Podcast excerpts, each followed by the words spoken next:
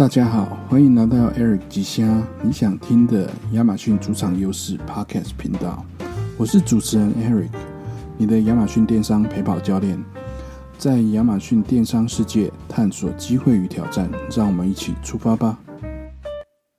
大家好，感谢您再次收听 Eric 吉虾的频道。那今天的嘉宾呢是码头哥。那大家可能会想说，码头哥是谁哈？那其实，呃，是亚马逊的一个经理介绍我认识的。那我们在只在网络上视讯见过，我也没有见过本人，所以他不是我们任何就是我们呃这几年认识有出来吃过饭的朋友，就是很低调的一个成功的卖家哈。好，那呃这个成功的卖家，他之前也不是说一一开始就是在做亚马逊的，所以他背后有一些故事哈。那今天的第十集呢，我们将深入就访问到码头哥，他也很很很热心的。我一问他，他就说好啊好啊，也蛮好玩的哈。那我们也来跟这个一些新手的卖家分享一下，我们从呃各个从不同的角度，每个呃不同的亚马逊成功卖家的道路啊，怎么样一步一步走向成功的的这个真实故事。那在开始之前哦，就因为呃。这个经理介绍我认识码头哥的时候，他的规模已经到了，呃，其实很很少有已经到这种我没有办法给什么建议，所以我就找到另外一个，呃呃，也是做的差不多的规模，然后跟呃多个市场，然后多个 skill 的这样，然后要去调整一些广告等等的策略，然后就就是已经到已经到我没有办法给建议了，所以现今天今天很，我觉得很很。很难得啊，就请到这种就是呃做到不一样程度的的的卖家哈。好，那感谢马头哥今天呢能够抽空参加今天的访问。相信大家都很好奇，也不知道你的前一份工作是什么？那你怎么会有这个想法？怎么会找到 Amazon 这个平台，找到这个舞台？那可以请你分享一下你的这个一路走来的故事跟初衷吗？好，麦克风交给你，马头哥。好，谢谢 Eric。那大概是这样，我我大概毕业之后，大概十五年前毕业，然后就回家帮忙啊。我就是大家，呃，可能听得到的那种二代，但但我是那一种很可怜的二代。那哎，反正就大概是，呃，大概我爸就是呃进公司十年，然后呢，虽然是公司呃工作十年，但是从我小的时候，我有印象。我的假日啊、寒假、暑假，基本上都被我爸妈带出去见客、陪客人吃饭、逛街、打球、看工厂，所以我从小都对这种客人来来去去，就是很有感觉。那这个来来去去，其实就是，就是你今年看到他，但他明年可能就不会再来，有可能就是都是这种这种感觉。然后在十这在工作的十年内，跟真正在工作这十年，这这个不确定因素，它让我更有深刻的体会。那那通常啊，呃，怎么说嘞？我我们的客我们的生意的流程大概是透过中间商啊、贸易商，然后到到进口商，然后到店，所以可能会过两手，哦，最短的就是两手，然后再正常都是三手到四手。那其实我都觉得，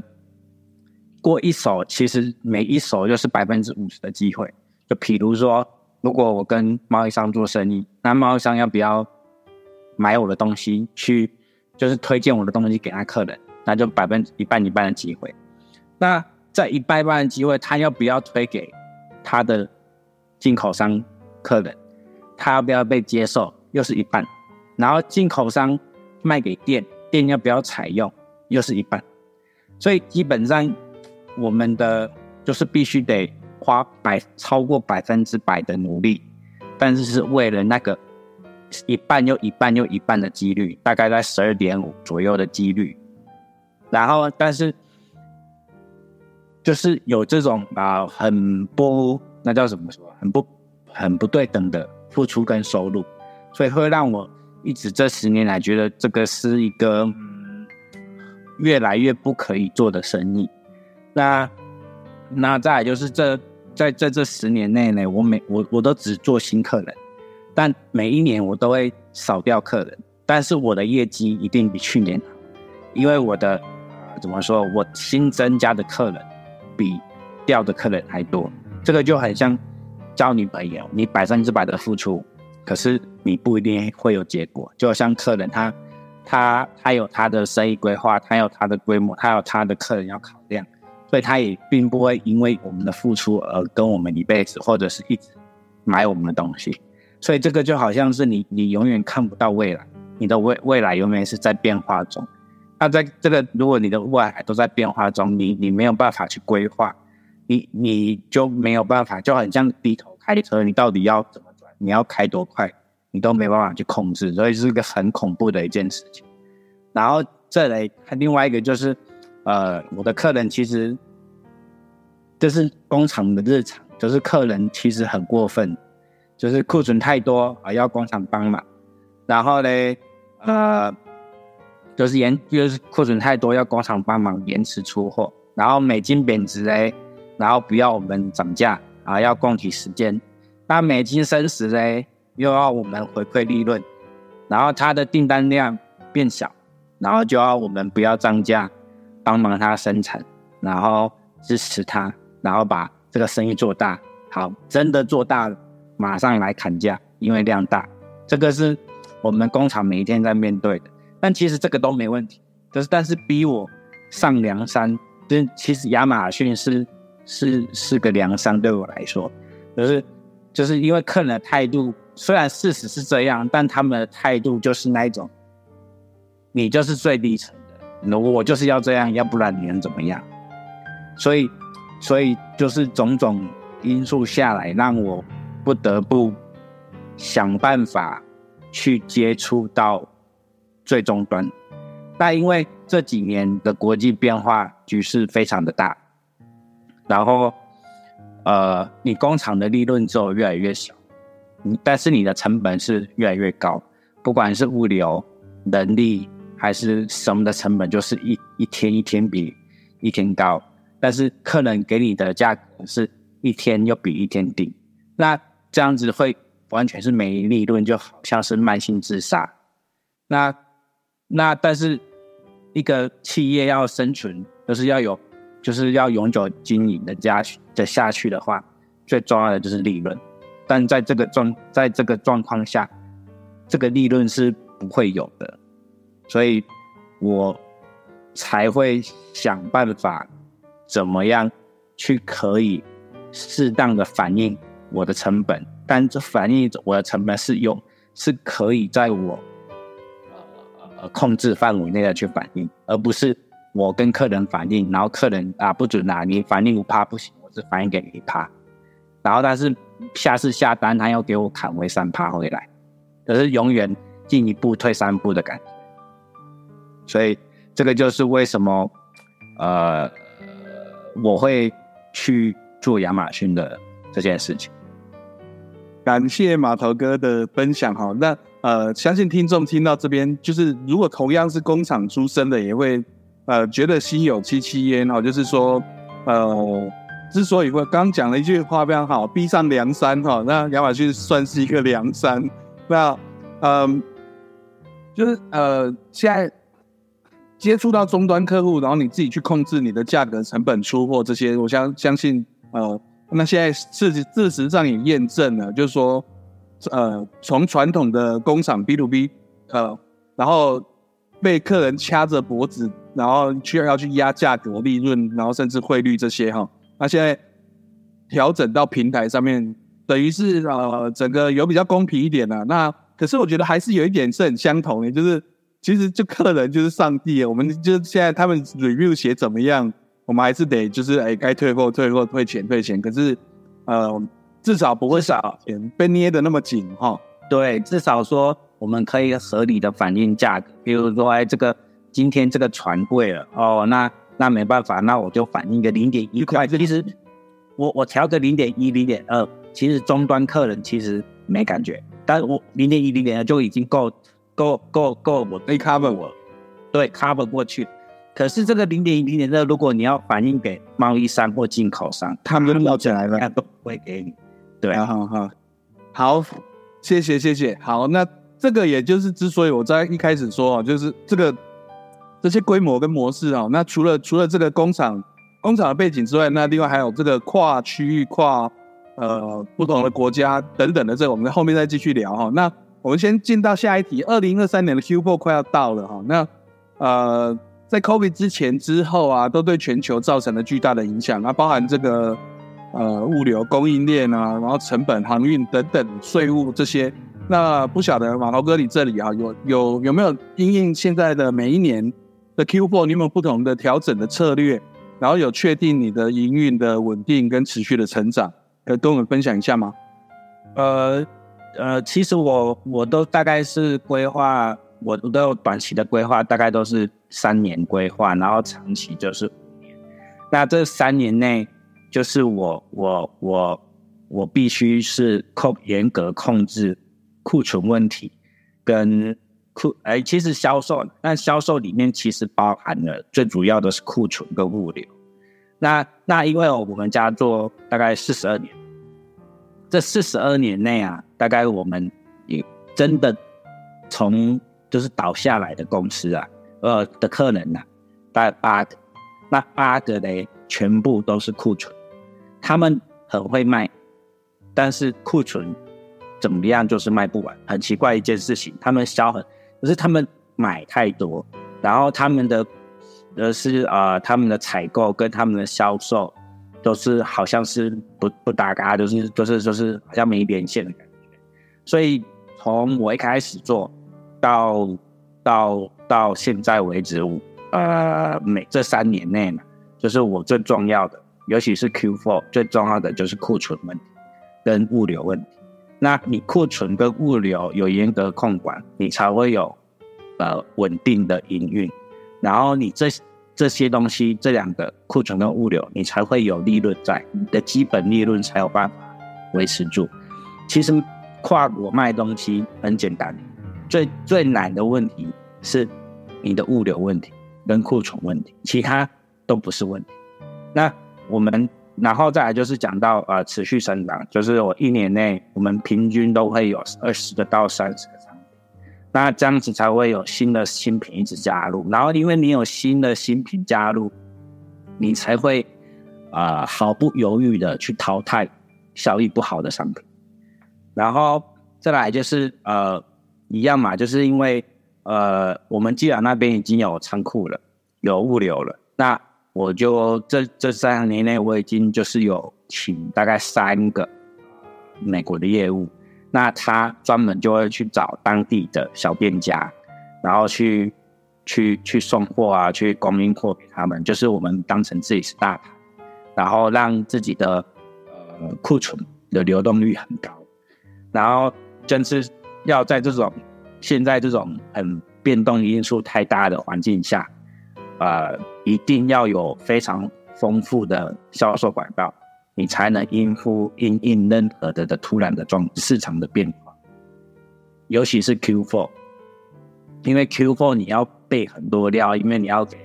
啊黑色黑五啊，呃很多价很多价很多呃怎么多促销的节庆都是在 Q4。那如果你备太多，你销不完，那你明年的库存就很就完蛋。好的，谢谢哇！我相信我们刚其实这个呃很平静的娓娓道来哈，可是我们相相信听众听到这边，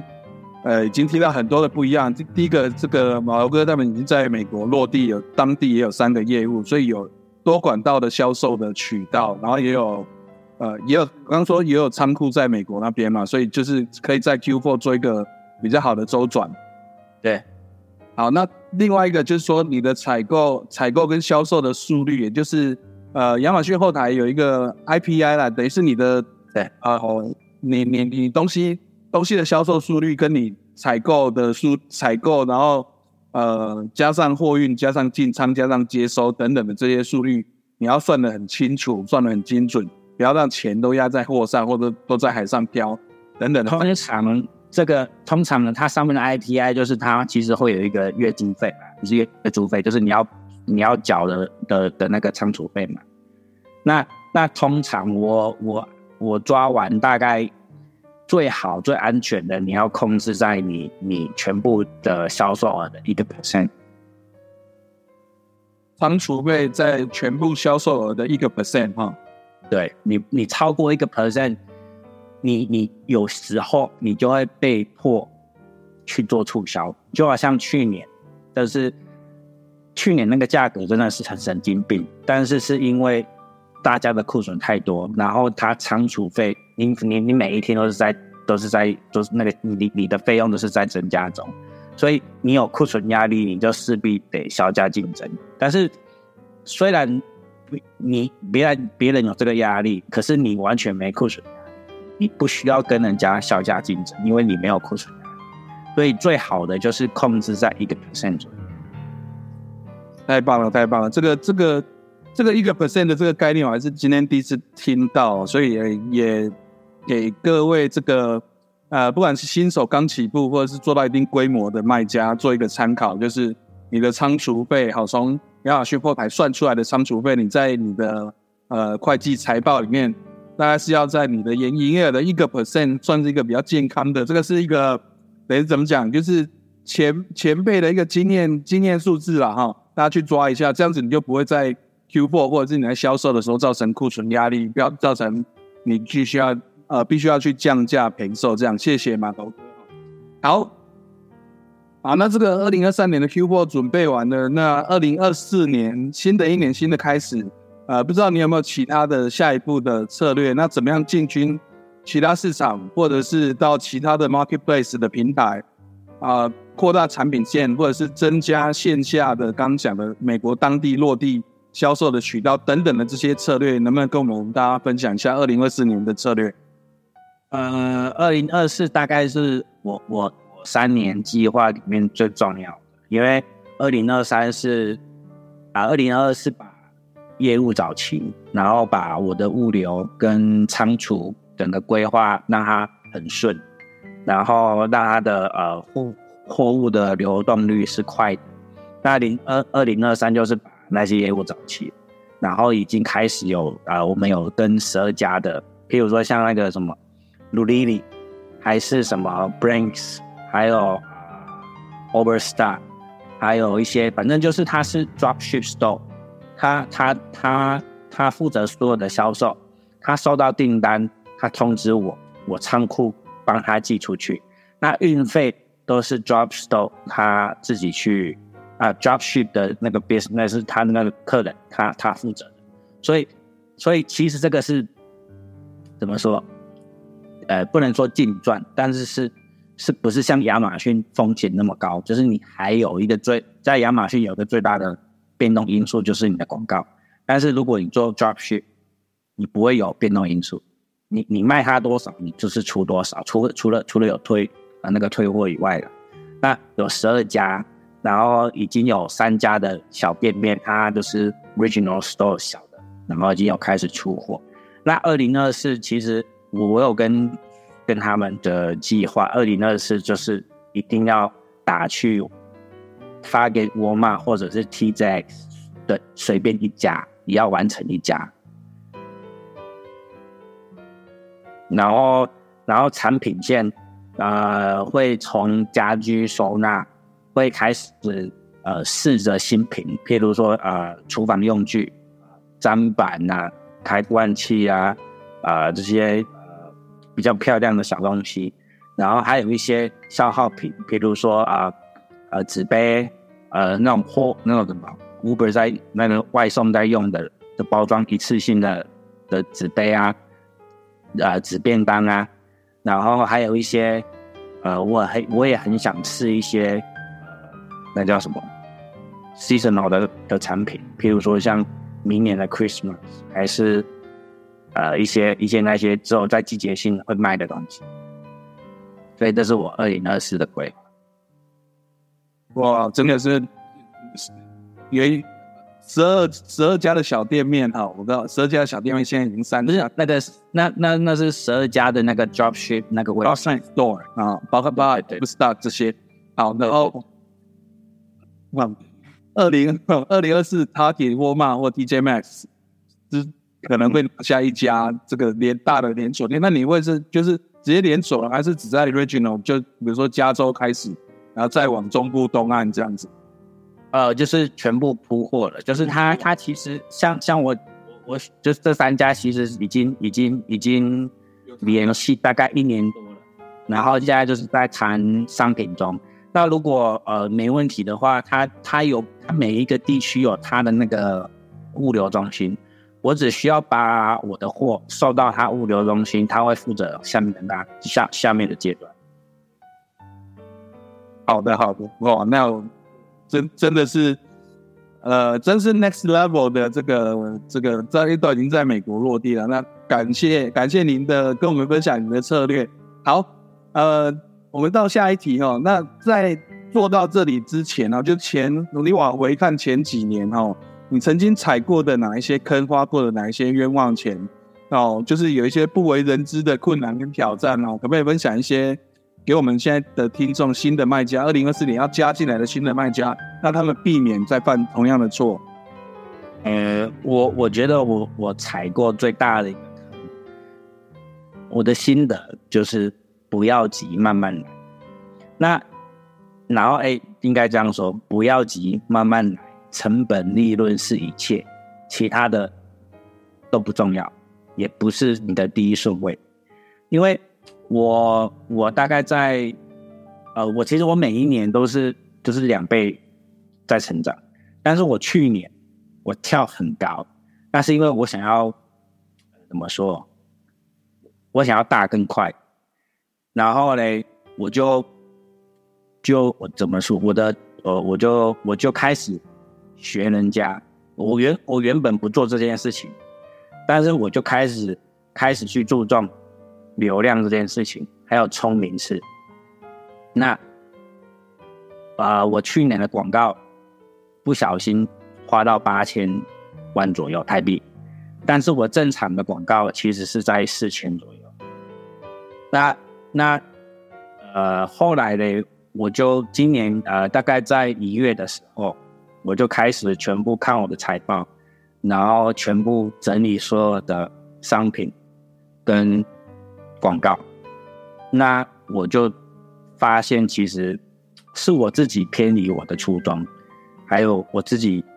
呃鬼迷心窍，就是想要跟大家去冲那个数字好看，可是你你赢了面子，可是那个理智啊，全部都是亚马逊赚走的。你所以我们要回到最核心的地方，就是产品，产品跟利润才是才是核心，所以。真的要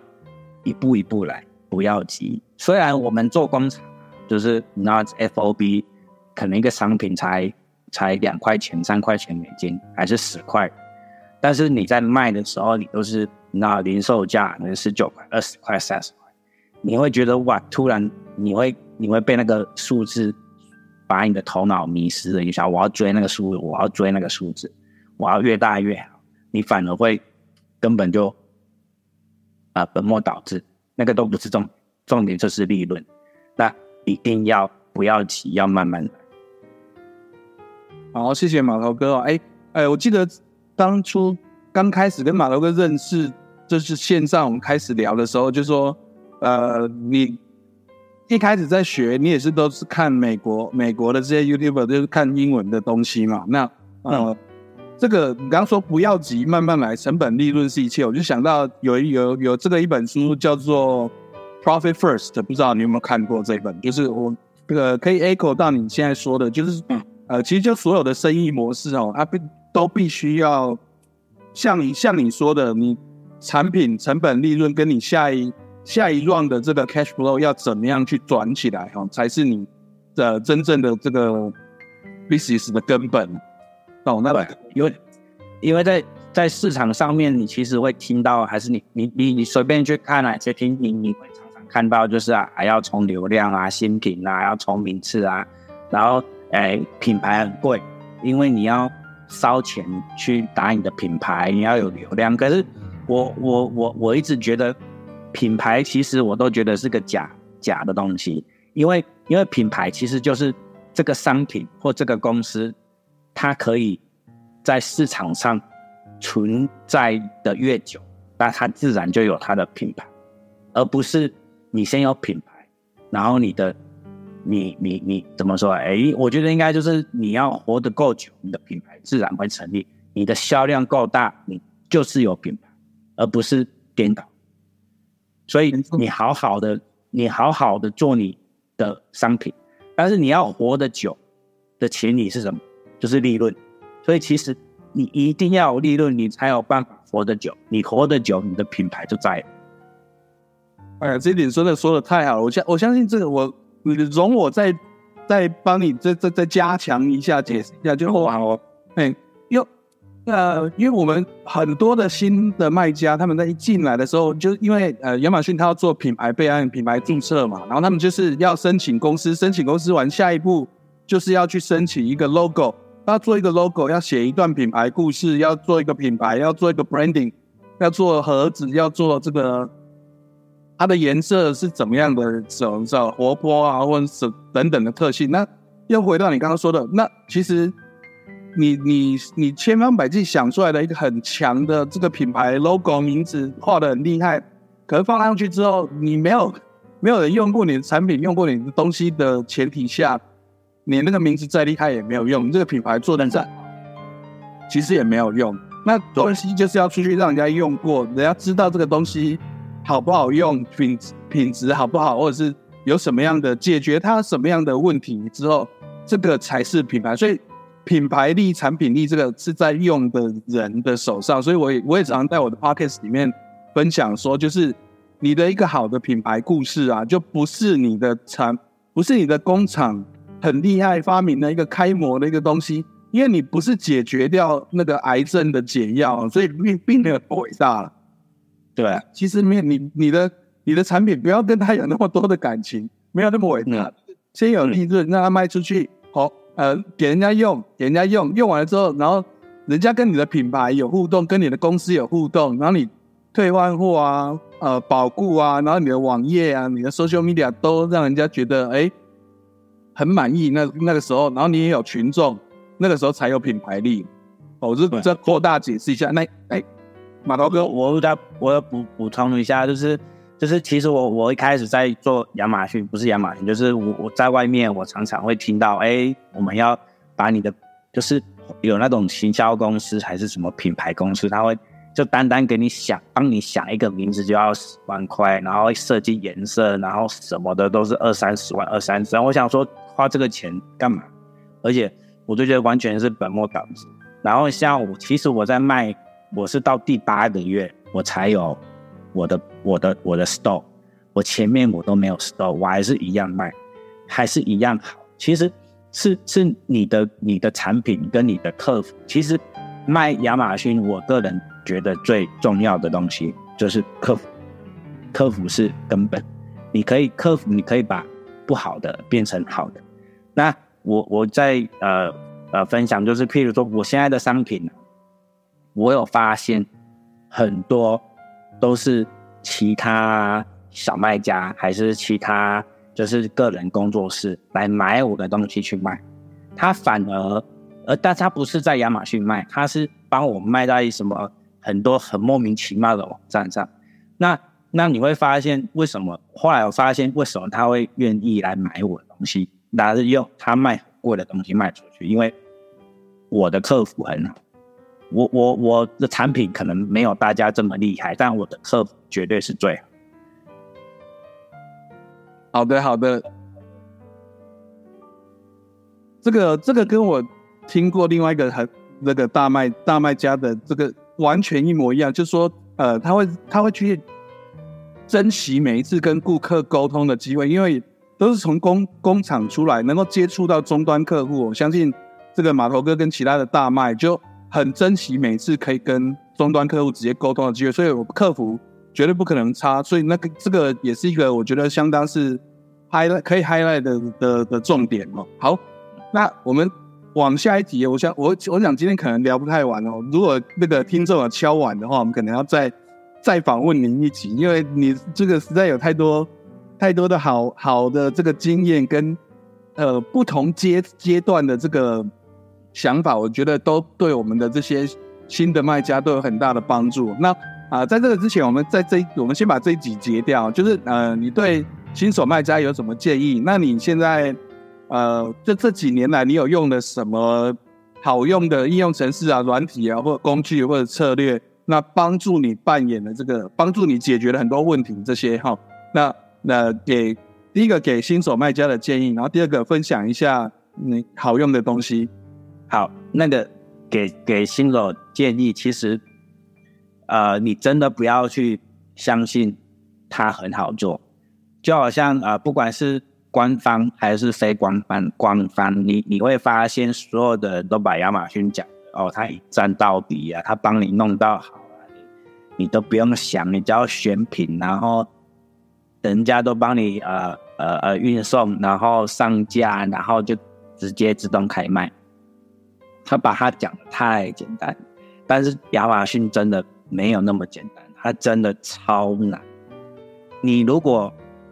如果你你有很多选择，或者是你还不够惨，我建议你不要玩亚马逊。那如果你只是抱着好玩，然后，就想说这是我的我的业外收入，就是你可以卖很卖很贵，然后给他慢慢慢慢的卖，哦，那你可以去玩亚马逊，就是他他一定会帮你多增加就是额外的收入。但是如果你想要靠它去建立你的梦想，或者是靠它支撑一家公司。